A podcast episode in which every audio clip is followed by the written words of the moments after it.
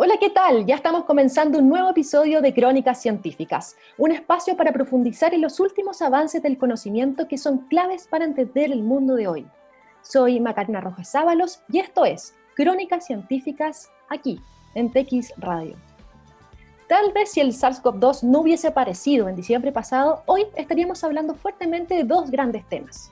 Por un lado, la crisis climática que nos afecta y la resistencia antimicrobiana, también conocida como RAM.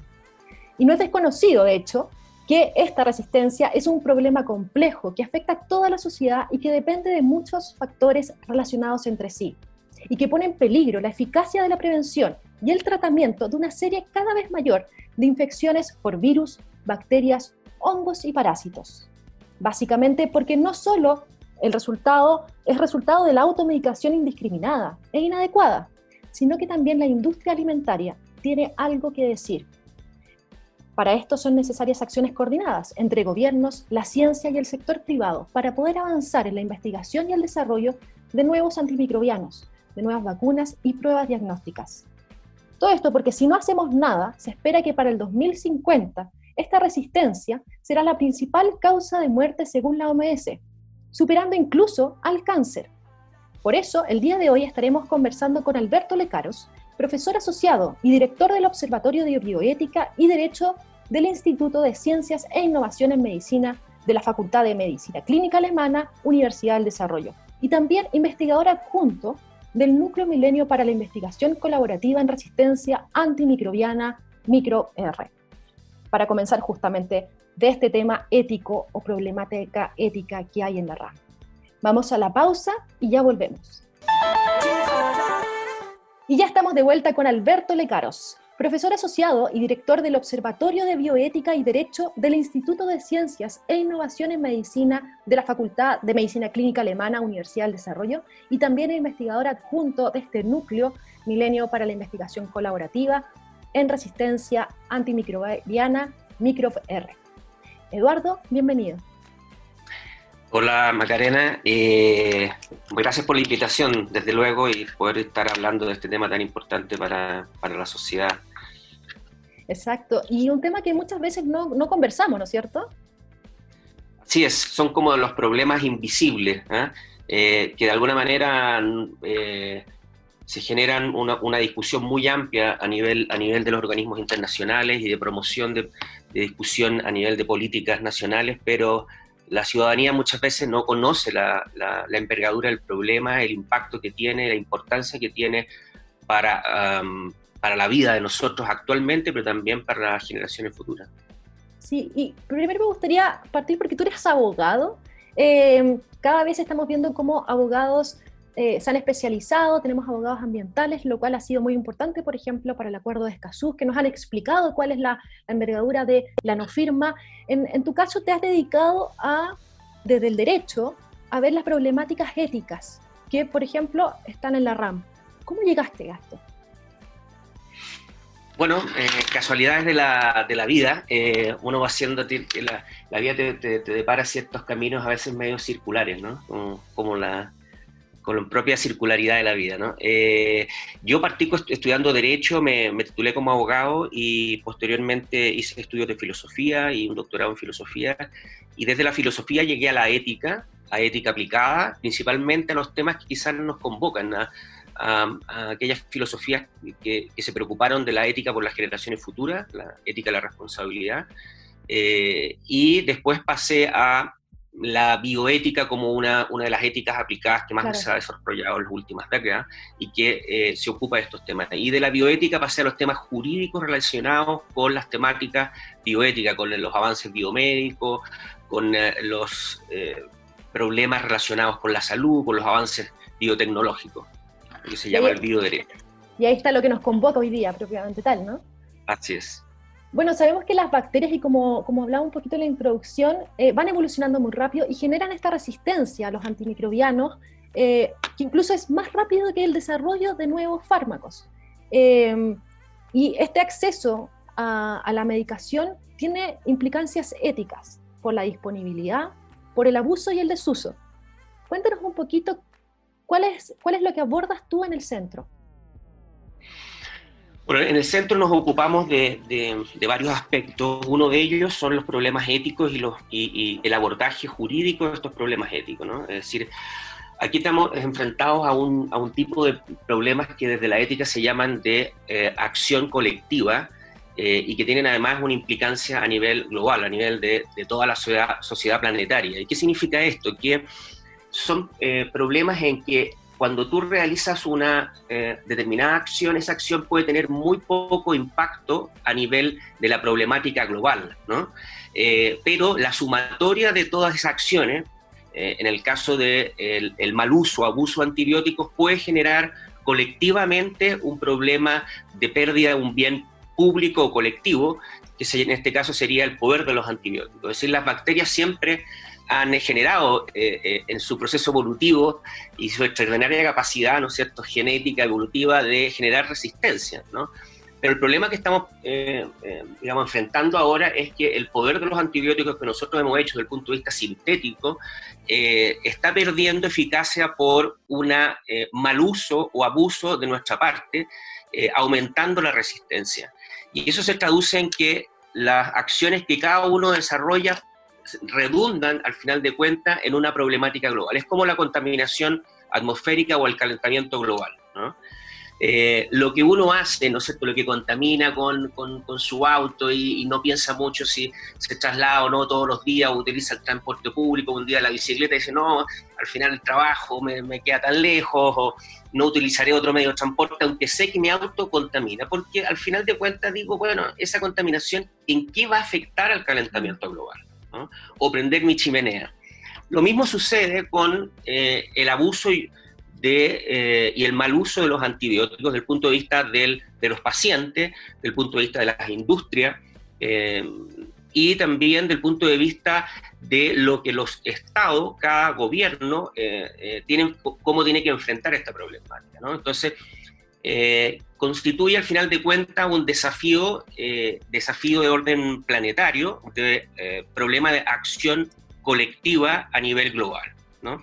Entonces, los beneficios del uso de los antibióticos de alguna manera se privatizan, cada uno se beneficia de ello, pero los costos los asumimos de su todos. exceso los asumimos todos como, como humanidad, al final de cuentas. Sí, bien dijiste que el impacto que puede tener al 2050 es llegar a eh, una cifra de 10 millones de personas al año eh, que pueden morir producto de esto. Entonces estamos hablando de, de, un problema de salud de gran, de gran envergadura, que no nos estamos dando cuenta que tenemos muy, un margen de tiempo acotado para poder responder a ello desde el punto de vista no solo de los cambios de conducta individual, sino de cómo esto lo transformamos, esta ética se podría, se podría decir, la transformamos en una buena política cómo hacemos el cambio de una microética a una macroética que sería la política. La política se puede, digamos, eh, eh, eh, denominar como una gran ética, una macroética. Y en un sentido casi antiguo, Aristóteles la entendía así, ¿no? La política era ese, arte de llevar la, ética al gobierno de la, ciudad, de la polis. Y por eso es importante también que todos nos demos cuenta que el antibiótico eh, no es trivial cuando uno, por ejemplo, va a la, feria de la esquina y, consume y compra también antibióticos en el mercado negro, lo hace a través de Internet y se automedica porque muchas veces no sabemos ni siquiera cuál es el origen de la infección que tenemos y nos prescribimos, autoprescribimos antibióticos. En Chile tenemos este Plan Nacional contra la Resistencia Antimicrobiana que partió el 2017 y al que Chile eh, se unió luego de un mandato más internacional eh, cómo ese plan también se hace cargo un poco de estas implicancias que estamos conversando. ¿Cuáles son las que adscribe? ¿Cuál es la regulación o las leyes que se pueden bajar de ahí o no hay nada todavía? Bueno, eh, hay bastantes temas en, en, las preguntas que tú me haces. Yo creo que lo importante es distinguir que los problemas éticos que tienen que transformarse en desafíos de políticas públicas con instrumentos. Dentro de las políticas públicas están los instrumentos legales como un buen instrumento para enfrentar estos problemas.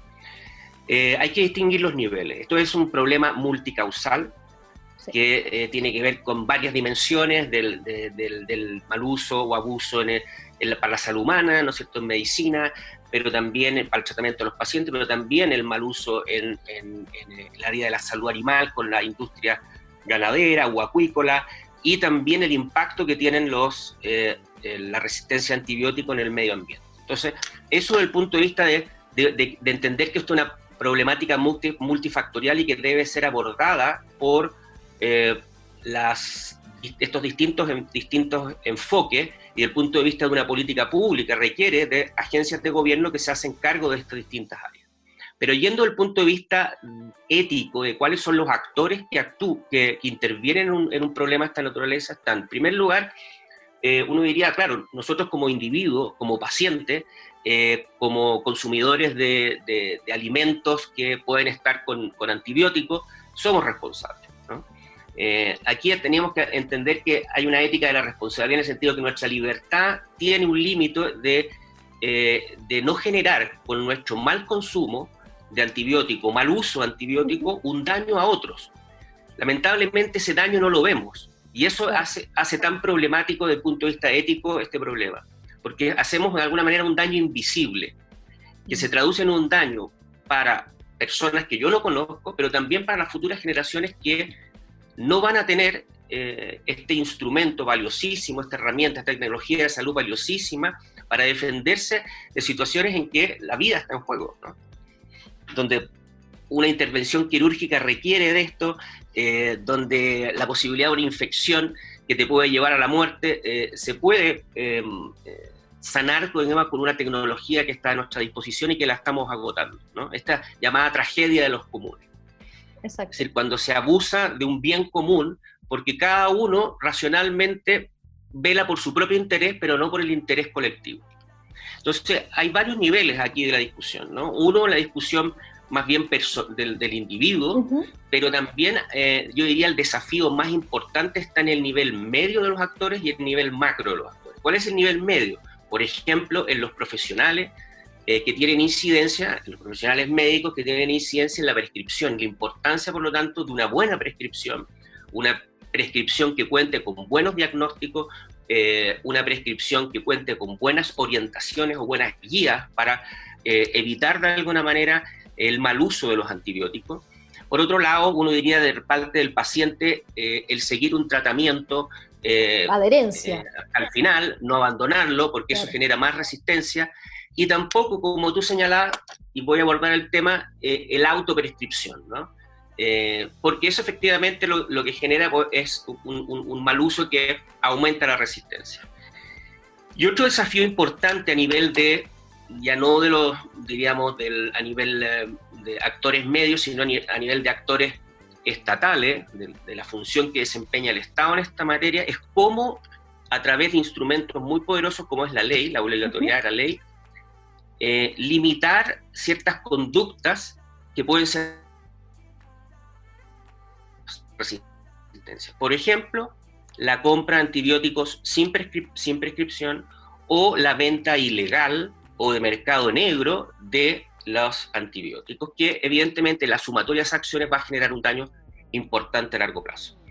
Eh, aquí en Chile eh, eh, estamos haciendo un trabajo importante a partir de, del desafío mundial que instaló la, mm, eh, OMS, junto con, con la Organización Mundial de Sanidad Animal y también con la FAO, de este plan de acción mundial que fue dictado, emitido el 2015 y que promueve una, una política de armonización de eh, control de la resistencia a antibióticos en cada uno de los estados. Porque este problema, como, tú como te lo, ya te lo comentaba, como es un problema de acción colectiva y además global, necesitamos coordinar muy bien las acciones entre los distintos estados. Y eso constituye un problema político muy, muy, muy complejo.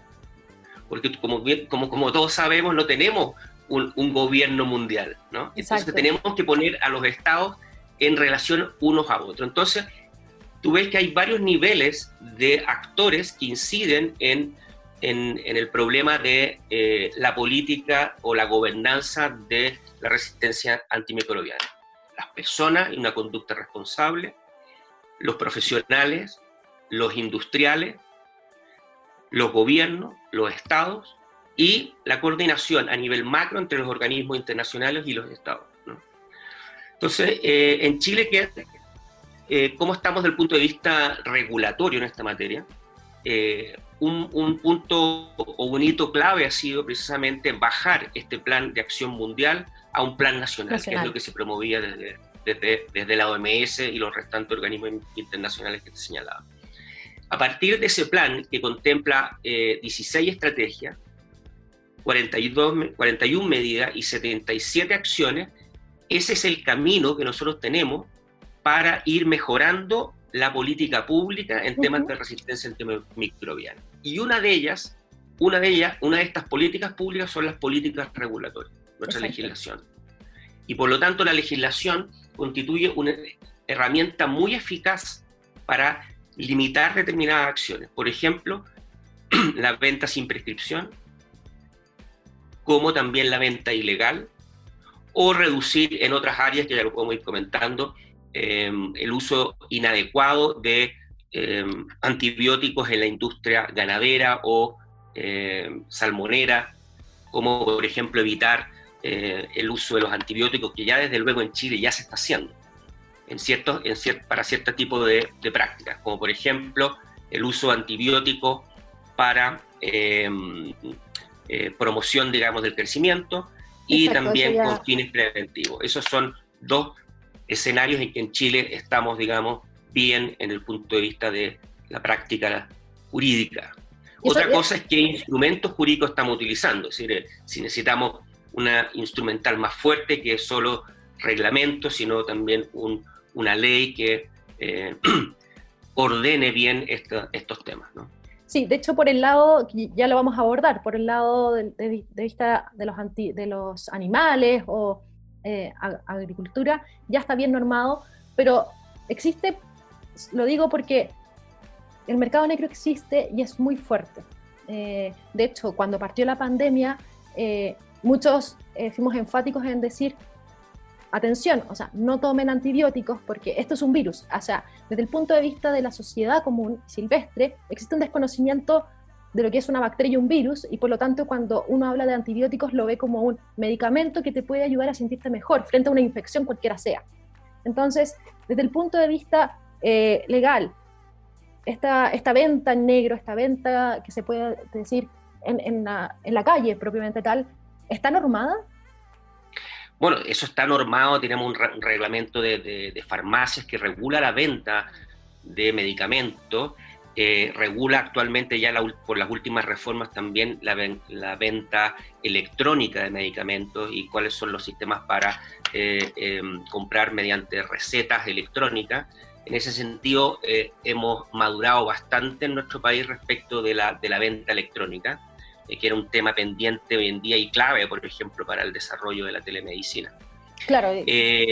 como también tenemos instrumentos legales como el Código Sanitario que regulan estas materias. Entonces, de ese lado yo creo que lo importante es avanzar el proceso de, fiscalización y sistemas de vigilancia que permitan la implementación y aplicación adecuada de la legislación que tenemos. Y por otro lado, ir robusteciendo quizás nuestra legislación en las otras áreas del problema de la resistencia, como es la salud ambiental y la salud animal.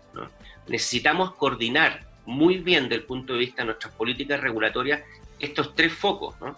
No, no nos basta simplemente controlar los problemas de salud humana, sino tenemos descuidados los problemas de la prescripción de los antibióticos en la ganadería o en la, en la industria acuícola y descuidamos también los problemas del control de las aguas. Es decir, constituye hoy en día un problema eh, muy, muy, muy, muy fuerte, por ejemplo, a nivel mundial, eh, de países que tienen un, están generando una alta incidencia de resistencia, como China, como la India, donde sus propias industrias que producen para países europeos están generando un desastre, digamos, de resistencia en las aguas, producto del vertido que hacen esas industrias de los productos, los productos que desarrollan. Entonces, este, este es un, problema, y es bien interesante, un problema de, política regulatoria integral y de política pública compleja a la vez. Entonces, eh, eh, yo creo que no, no, podemos, no podemos avanzar por, por, eh, por eh, de, una manera lineal, sino de una, ¿cierto? de manera integral o circular, por decirlo de alguna manera. Y desde el punto de vista de la investigación que desarrollas, desarrollas también en, el, en este núcleo, en el microPR, eh, ¿a qué están abocados? Porque en el núcleo justamente lo ven de una manera integral.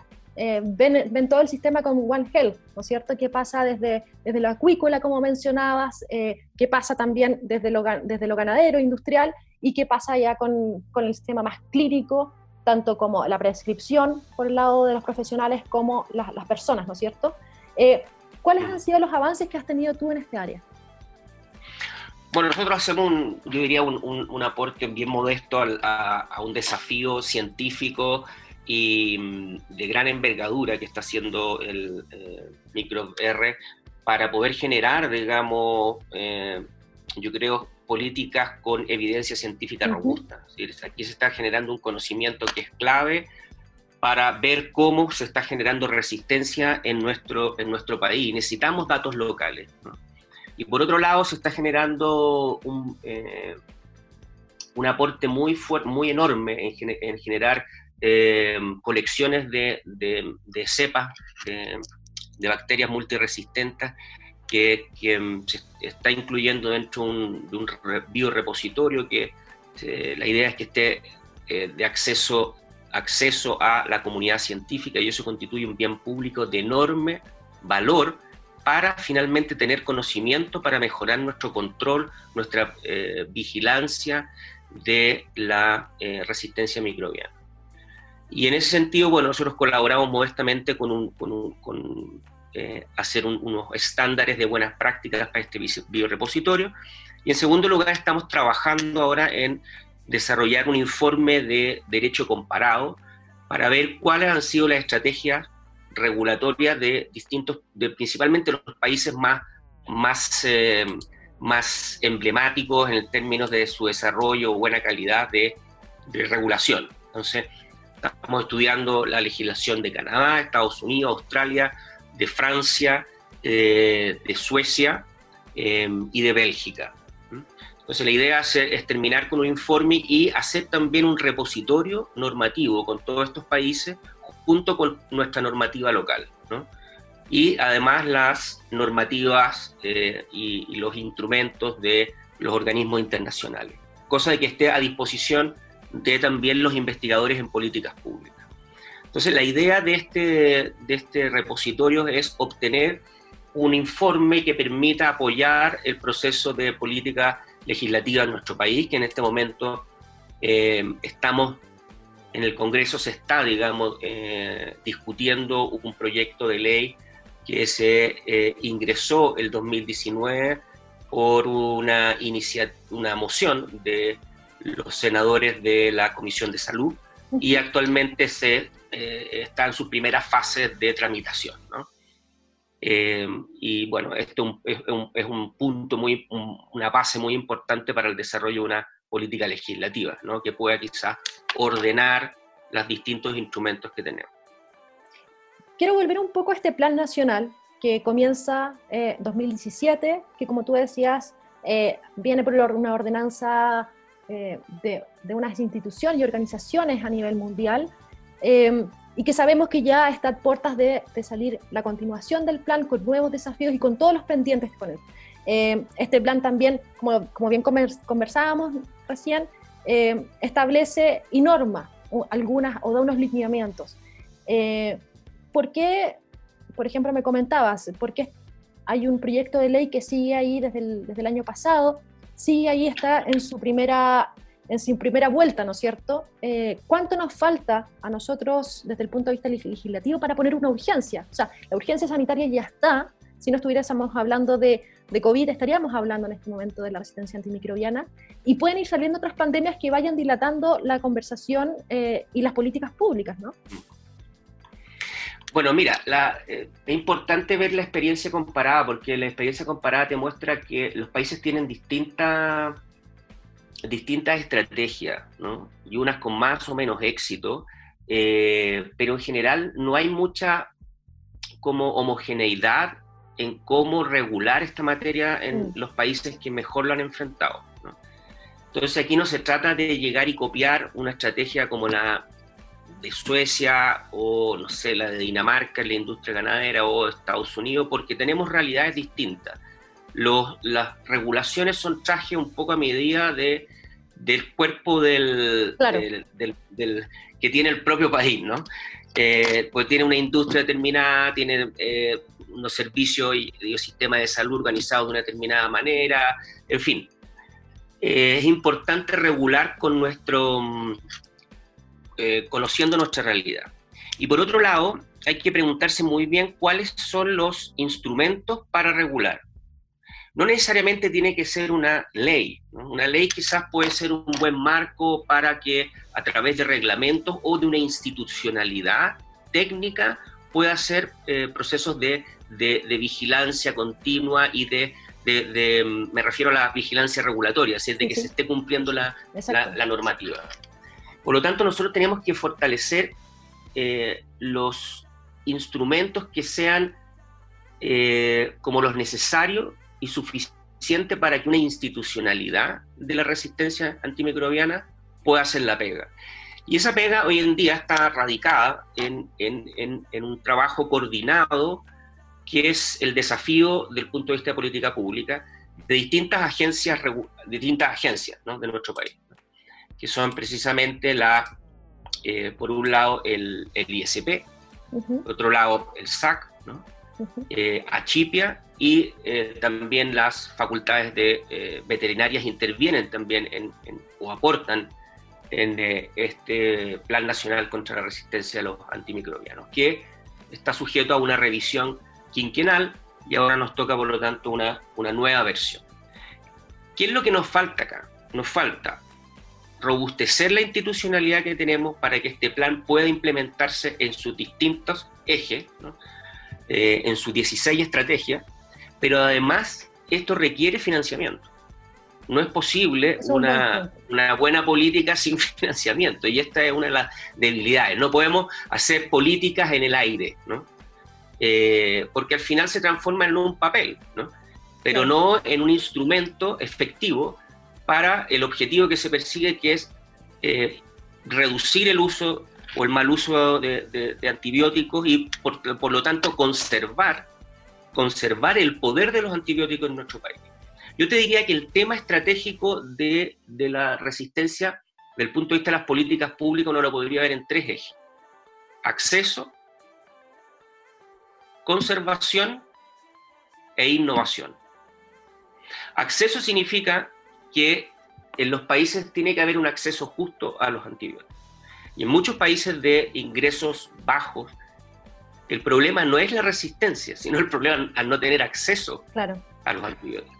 Y la gente se muere por falta de antibióticos.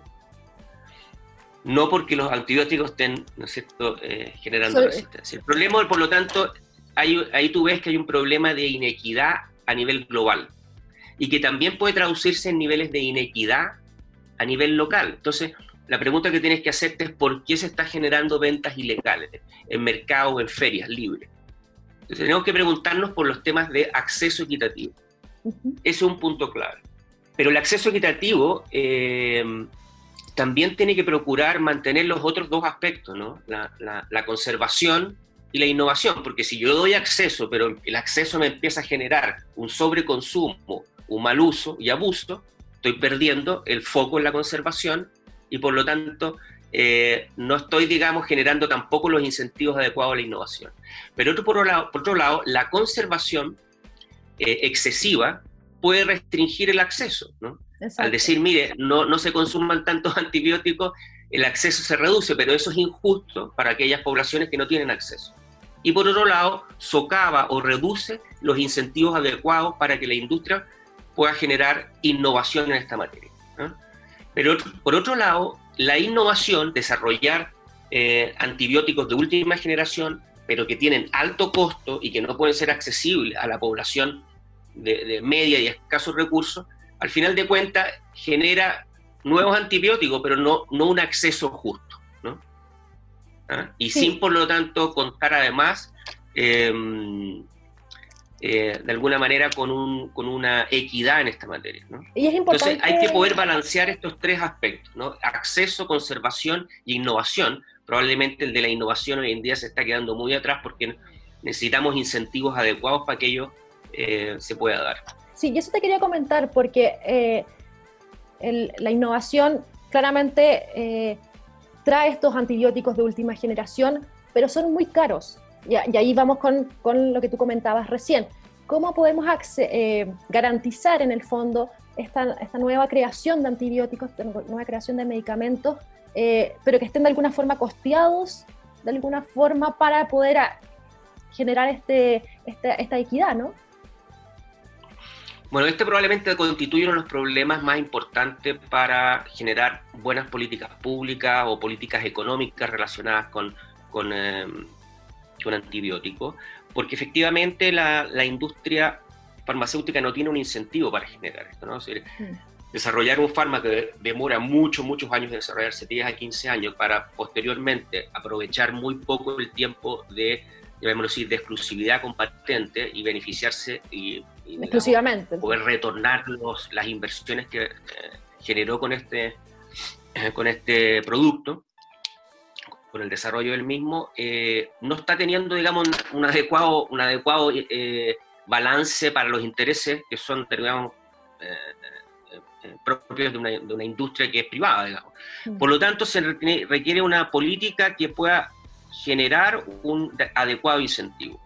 Se ha planteado, por ejemplo, eh, posibilidades de extensión de las patentes o generar mecanismos como de con una suerte de compensación, de alargar las patentes por de otros medicamentos eh, eh, y, que eso permita que incentive la producción de antibióticos. pero cada una de esas no va a entrar en el detalle, cada una de esas mm. herramientas tiene sus pros y sus contras, ¿no? o también promover la existencia de consorcios público-privados. Aquí sin duda probablemente esto, en la literatura sobre estos temas hay, se abunda mucho de la necesidad en que es el, Estado el que debe generar un, junto, digamos, puede ser con, la academia y con la industria local, em, eh, adecuadas, digamos, em, asociaciones que permitan el desarrollo de eh, antibióticos de última generación. Sí, es súper importante. Es Pero eso tiene que ir de la mano también con eh, las, otras desafíos, que son la conservación y la, el acceso. Sí, eso es súper Si no podemos, aquí, este de alguna manera son estos desafíos en que son como los de eh, esos malabaristas chinos, digamos, ¿no? que, que, tienen los platillos, los platillos girando. Ah, no pueden preocuparse de uno o dos porque dejan botados los que están al otro lado y se les termina cayendo en los platos. Entonces yo creo que ese, es el, gran, uno, el, desafío o la, complejidad que tiene un, desarrollar una política para este problema de, problema complejo. Y es, importante que ustedes hagan... como decía de acción colectiva global. Sí, y es importante que ustedes se hagan cargo porque, porque es un tema que como lo hemos discutido largamente, muy, muy invisibilizado. Eh, cortito antes de eh, hablar un poquito del seminario, de la última, del último seminario que tienen la próxima semana ustedes como núcleo.